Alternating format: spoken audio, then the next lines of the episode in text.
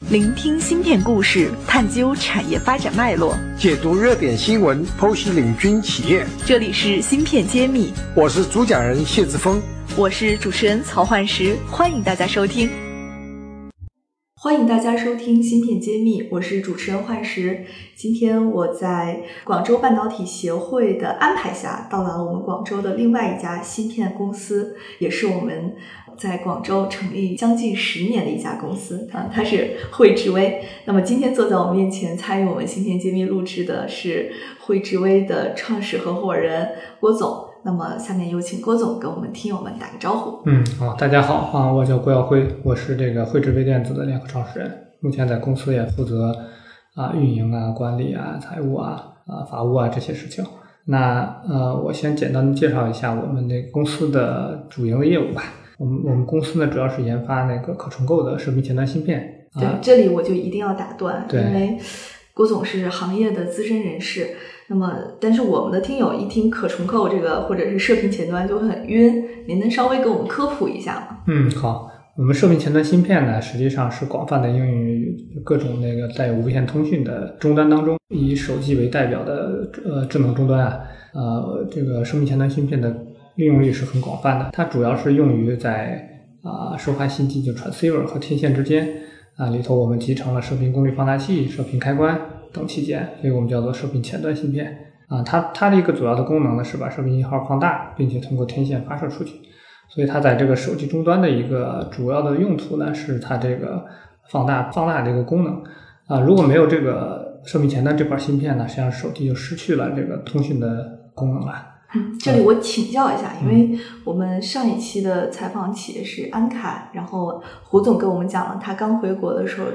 设计的产品是 PA。那我想问的是，他和您今天说的这个有什么关联性吗？胡总之前做的那个芯片叫 AP，哦，AP，因为它的 AP 叫英文叫 Application Processor，嗯，所以它是 CPU 的，算算是手机当中的 CPU 吧。啊，当然现在现在手机当中呢，也主要是说有有 AP，也有基带。那也有把基带和 AP 放在一起，就叫 SOC 的。胡总，其实我们是很早之前我就知道他家这家公司，在我原来在其他公司做手机的时候就知道过他们。但是后来胡总其实他们涉猎的比较比较广泛了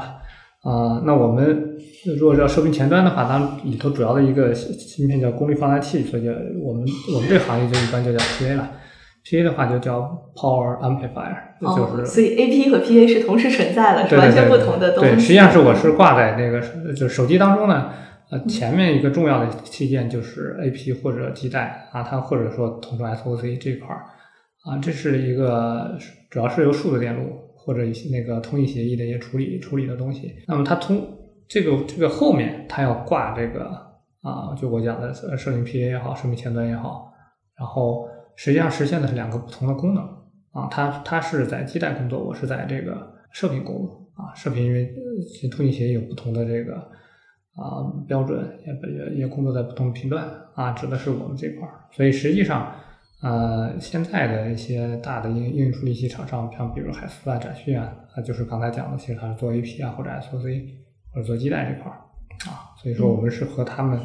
一起搭配。那我们这个业界呢，我们行业界的主要主要的做视频前端的公司都在美国，像 Skyworth 啊、c o v o 啊、Avago 啊，Avago 后来被啊和 Broadcom 合并啊，对，所所以整体上来讲，咱们国家的从射频的角度来讲啊，呃，实际上是一直是比较落后或者一直比较弱的啊，这也跟那个啊产业的发展以及这个呃技术和经验积累相密切相关啊。这个其实我再多引一点，为正好您提到了这个这个手机的 SOC 嘛，实际上在以前，比如说十几年前啊，能够做手机的基带或者 SOC 的公司，其实也都是美国的大公司，像 TI 啊、ADI 啊、Broadcom 啊、高通啊、a g e a r 啊，还有欧洲的像像像那个 Infineon，像这些公司，还包括飞利浦啊，像这些公司在做。但后来呢，这个随着这个产业链的转移，比如比如说做手机的厂商啊，主要是很多的厂商就转移到了中国，啊，中国的手机也做起来了啊。另外呢，就是包括展讯啊、MTK 就美呃这个这个台湾的联发科，他们也抓住了这波机会啊，创造了更好的啊更集成的这种这种芯片出来啊啊，软件也也也也也做做做做叫他们叫 turnkey solution，这样的话实际上很快的就啊把这个行业做了个洗牌啊，最终留下来的实际上单这这个这个美国公司啊，实际上就剩高通了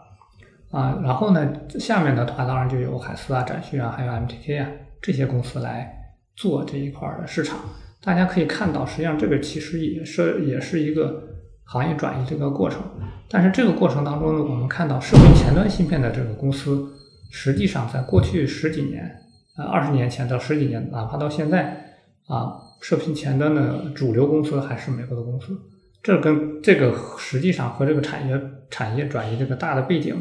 啊，就是应该讲没有跟上吧。就是您说的是 SOC 已经转移了，对对对，进行了兼并重组，对，巨垄断越来越集聚了，对，特别集聚到中国厂商或者中国背景的厂商，对，或者中国参与到更多了，对对。但是好像射频前端，我们现在还是在跟欧美激烈的竞争过程中。呃，其实还谈不到激烈竞争，因为现在主主流或者说主要的厂商份额还是在呃美国的这家厂商。那我们做了一个统计，实际上在射频前端这个市场。啊，如果按整个全球的市场规模来看，大中华地区的射频前端的所有厂商的销售额可能也就是百分之二、百分之三啊，这个是非常低的。但是如果你算大中华地区的 AP、SOC 或者基带处理器这块的市场份额，实际上基本上奔了百分之四十了，甚至还要更多。对。通过您这个分析，是不是可以有一个预期？因为 A P 已经这样了，那我们未来这个射频前端也会发生这样的一个对这个实这个实际上我们是在比如说我们是一一年回国创业，那一二年开始公司运营，从那个时候开始或者之前吧啊，我们是认为射频前端这个转移的趋势是不可避免的，它还会走向这个呃像以前 A P 啊 S O C 他们走的这条路一样。那一个这个大的背景是说这个主要是。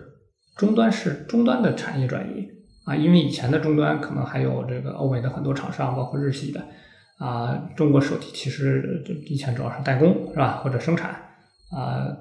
多少加点设计。但是从过去的十几年来看呢，实际上这个手机产业链的转移非常明显啊，以中国为以智能手机为代表的啊，这个消费电子在中国的在全球的市场份额是降得非常高的。现在的手机厂商实际上除了苹果和三星之外，几乎全球的很多手机都是中国设计、中国制造的啊，呃，那从这个角度来讲呢，我我们是觉得这个大的市场背景是在这里，所以它它一定过中国的手机嘛，它一定有这种国产化的呃这个这种这种这种优势或者需要，呃，这是我们看到的一个背景。芯片揭秘，产业人自己的发声平台，联系我们可添加文下微信号。那最近的一个情况呢，实际上，嗯，行业一直在发生变化啊。最近的一些情况，实际上使得啊，中国中国的厂商对供应链的安全也放到了更啊重要的一个位置。也就是说，不仅我要要国际大厂的，或者说这个性能很好的芯片，同时呢，我要在我的供应链上做一些备份啊。所以说，这时候国产化替代或者国产化芯片的这个。啊，机遇，机遇其实其实就会大大的提前啊！我相信没有这个事，实际上这个事情也会在演演进，啊，可能会比较慢啊。但最近的一些国际形势的变化，实际上促进了这个事会更快的发展。所以，如果再过十年，我们回头看的话，啊，可能那个时候中国的很多厂商就已经成为比较主流的厂商了。那个回头，如果那个时间回头看的话，这个是这今年发生这些事情，一定是一个重大的转机和机会。嗯我们之前栏目也探讨过，说芯片公司要继续往前发展，一定要有出货量，要有用户有反馈。那么之前我们苦于产业链可能没有给我们芯片设计公司太多的机会，因为欧美大厂的产品已经很成熟了，可靠性又很好。那么现在基于这种最新的一个变化，给了我们一个哪怕作为 Plan B 的一个方式，也是能进入到这个产业链的。对，实际上这个问题还要啊，另外一个角度是这样啊，就是消费链子它本身是。啊，这个啊，以消费市场为代表，呃，为为为为为这个呃为对象吧，所以他考虑的更多的一定是它的性价比。那在这个性价比过程当中呢，实际上国产这个芯片如何去赢啊，这是一个很关键的问题啊。你不能说国产的手机它一定会采用国产芯片，因为这个本质上呢，像我们从事这个芯片，如果终端客户是消费电子客户的话，实际上我们面临的竞争是全球化的竞争。就我并不是说，比如说一个行业市场有有很好的行业壁垒，哎，国国外的企业企业你的东西再好，你进不来。事实上，我们的这种行业壁垒是没有的啊，就你你的东西只要好啊，成本有优势，实际上就可以啊，慢慢的导入客户啊，假以时日是能够成长起来的。但这里的问题是你怎么样才能赢？怎么样做出性价比好的一个产品来？那过去呢，中国其实很多是芯片设计公司，包括我们的友商啊，啊，其实上大家做的一种一种呃模式叫。呃，这个 Me Too 的方方式，也就是说，之前比如说在国国际大厂啊，我做过一些东西，那回来之后呢，实际上我当然知道你怎么做，特别现在都是 Fabless 的啊，我知道怎么设计，怎么怎么怎么仿真，是吧？那这个这个东西做了之后呢，我可以相对比较快的做出一个类似的产品出来，然后再去做竞争。实际上，我们觉得这种这种做法呢，啊，事实上是有一定的问题的啊，特别是没法成为一个。呃，较大规模或者成长是很好的一个企业的一个核心原因，其实有两块儿啊，有三块儿吧。第一个，我就我们叫做性能关，其实性能关很难过，这个实际上是呃也比较容易理解，因为啊，国际大厂它它的这个技术积累啊，人员实际上都十几年在这个行业是吧？但人员团队也很多，那实际上是国国国内，如果你仅仅从美国回来，然后拉着一支小团队，实际上你可能当期的产品你还跟得上。啊，不断演进就慢慢就会落后。实际上，是我们过去看到了很多这样的事实。那这是性能关，另外一个关是成本关。成本关这块呢，大家脑子里很快就会浮现说，哎，国产芯片一定成本低啊。呃，实际上你仔细来看的话，实际上不是这样。为什么呢？如果你要同用用同样的技术架构，那你和美国的芯片用同样的技术架构，意味着什么呢？意味着你里头所用的材料一定是一样一样的。比如说你要用砷化钾，都用砷化钾材料，是吧？那由于你这个技术架构是一样的，那你在设计电路的时候，那电路的结构也差不多，这样导致你在这个晶圆上面的面积也差不多，是吧？你甚至如果你做优化不够，你还更大一些。从这个角度来讲呢，呃，你的材料的成本啊、面积啊，都呃材材料组成啊和面积啊，成本构成呃跟人家是持平的。呃，这个就是面积这些东西是一样的，但问题还还在于什么呢？就因为国内的芯片厂商，你采购量小。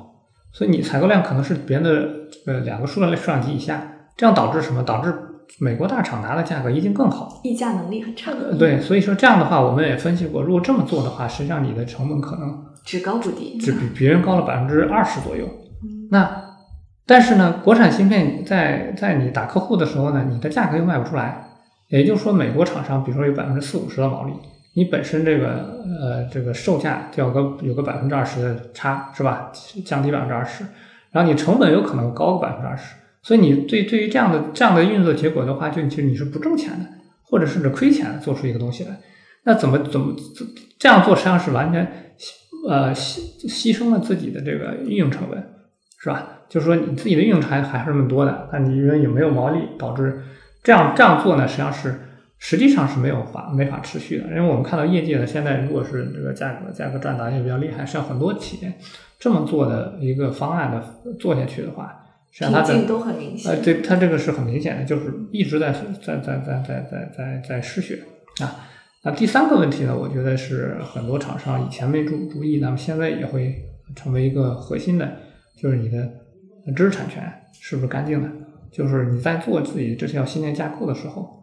啊，是不是会和欧美的厂商可能有知识产权的风险？啊，我觉得作为一个 Me Too 的产品，啊，这种风险的话，你肯定是排除不掉的。啊，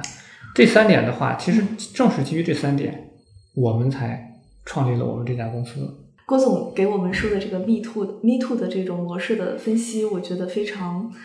精简而且一针见血，因为过往我们在国内见到很多创业团队都是用这样的方式来去重复复制。那么确实，在初期第一款产品的时候，可能还看不出什么问题，但持续的发展就会非常疲惫，也存在了这些成本和规模优势以及知识产权上的一些风险。嗯，那么下一期我要请郭总来讲一讲汇知微是怎么走另外一条路，又给我们有其他的一些。呃，启发也好，那请郭总下期和我们继续探讨。感谢大家收听《芯片揭秘》，更多精彩内容请关注公众号“茄子会”。我是谢志峰，我在《芯片揭秘》等着你。